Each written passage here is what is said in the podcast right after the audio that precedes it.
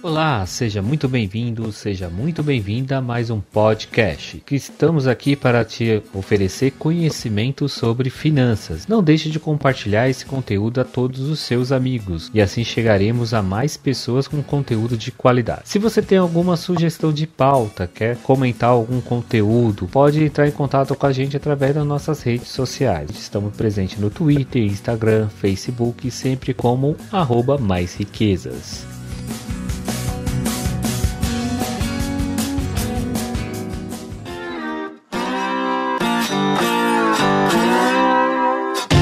Vamos entrar agora no episódio de hoje com um assunto muito importante para quem está iniciando no meio dos investimentos. Mas antes de entrar no, assunto, eu quero indagar, quero te fazer uma pergunta. Imagine a seguinte situação: se porventura você venha perder a sua principal renda, seja através do seu emprego, se for desempregado, se que o seu negócio, que você é uma pessoa empreendedora acaba quebrando, não dá certo, por quanto tempo você consegue manter essa sua qualidade qualidade de vida. E aí?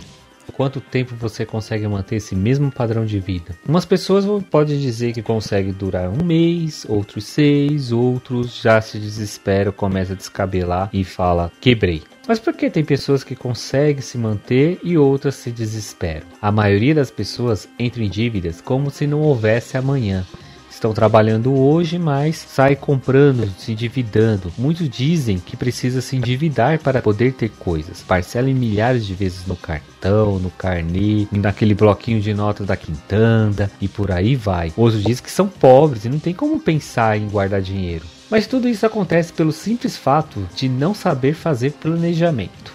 Diz uma amiga minha: se você não faz planejamento, você provavelmente está projetando seu fracasso. Sendo assim, vamos começar a planejar um ano de sucesso? Pois estamos no início de 2020 e você precisa criar sua reserva estratégica para que quando acontecer o inesperado, você não precise comprar dinheiro no mercado pagar juros com cheque especial, rotativo do cartão, até mesmo pegar um empréstimo consignado, aquele famosinho que desconta diretamente na folha de pagamento e acaba diminuindo ainda mais o seu salário mensal. Mas o que é uma reserva estratégica? Bem, a reserva é sua margem de segurança em caso ocorra algum imprevisto. Recomenda-se que você tenha uma margem para manter seu padrão de vida entre seis meses a um ano. Vamos a um exemplo? Suponha que você precise por mês para se manter uma quantia de cerca de aproximadamente mil reais. Logo, você vai precisar colocar no investimento de liquidez diária uma quantia entre 6 mil a 12 mil reais. Esse fundo só deve ser usado para situações de imprevistos. Então, não vai cair nessa. Eu tenho que trocar de carro, eu tô com aquele fundo de estratégico, aquele fundo de emergência. Eu vou usar aquele dinheiro, tá lá parado mesmo? Não, pois esse dinheiro que você tem no fundo de reserva é para você usar numa emergência, numa coisa que aconteceu de um imprevisto e não para comprar coisas que você quer realizar, pois terá de criar um outro fundo. Aí sim carimbar o seu dinheiro, como nesse caso, comprar um carro novo, trocar de carro, porque você tem que carimbar o dinheiro para a realização de seus sonhos. Mas isso vamos deixar para falar em outro episódio, para não estender muito esse assunto de hoje. Mas por que tem que ser um investimento de liquidez diária? Você deve estar se perguntando, né? A liquidez é a facilidade de transformar esse investimento em dinheiro. Quanto mais rápido você consegue converter esse investimento em dinheiro, melhor. Temos no mercado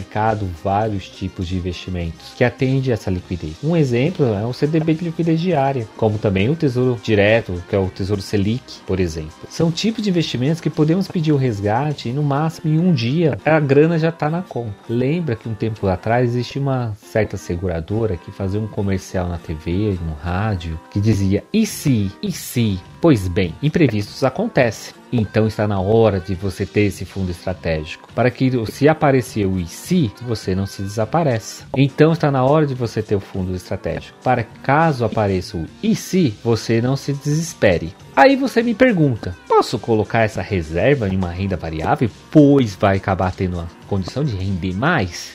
E aí, te lança essa pergunta também. O que, que você acha? Enquanto você vai pensando aí, antes vamos também perguntar se os nossos ouvintes conhecem já o site maisriquezas.com. É, estamos também presentes lá, temos nosso site com informações e materiais sempre atualizados. Não deixe também de nos seguir também nas redes sociais, tá? Sempre como arroba mais riqueza. Mas vamos falar lá da pergunta inicial sobre colocar esse fundo de reserva numa renda variável. Você corre o risco de ter uma rentabilidade melhor, mas isso não é recomendável, pois, como diz, renda variável tem oscilação.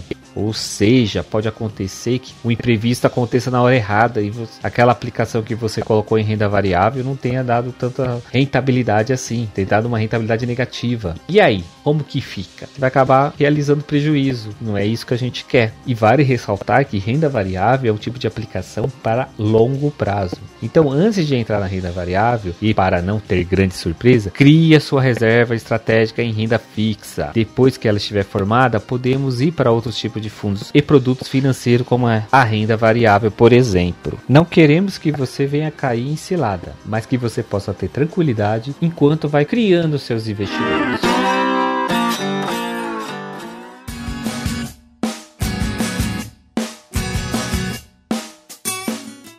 E aí?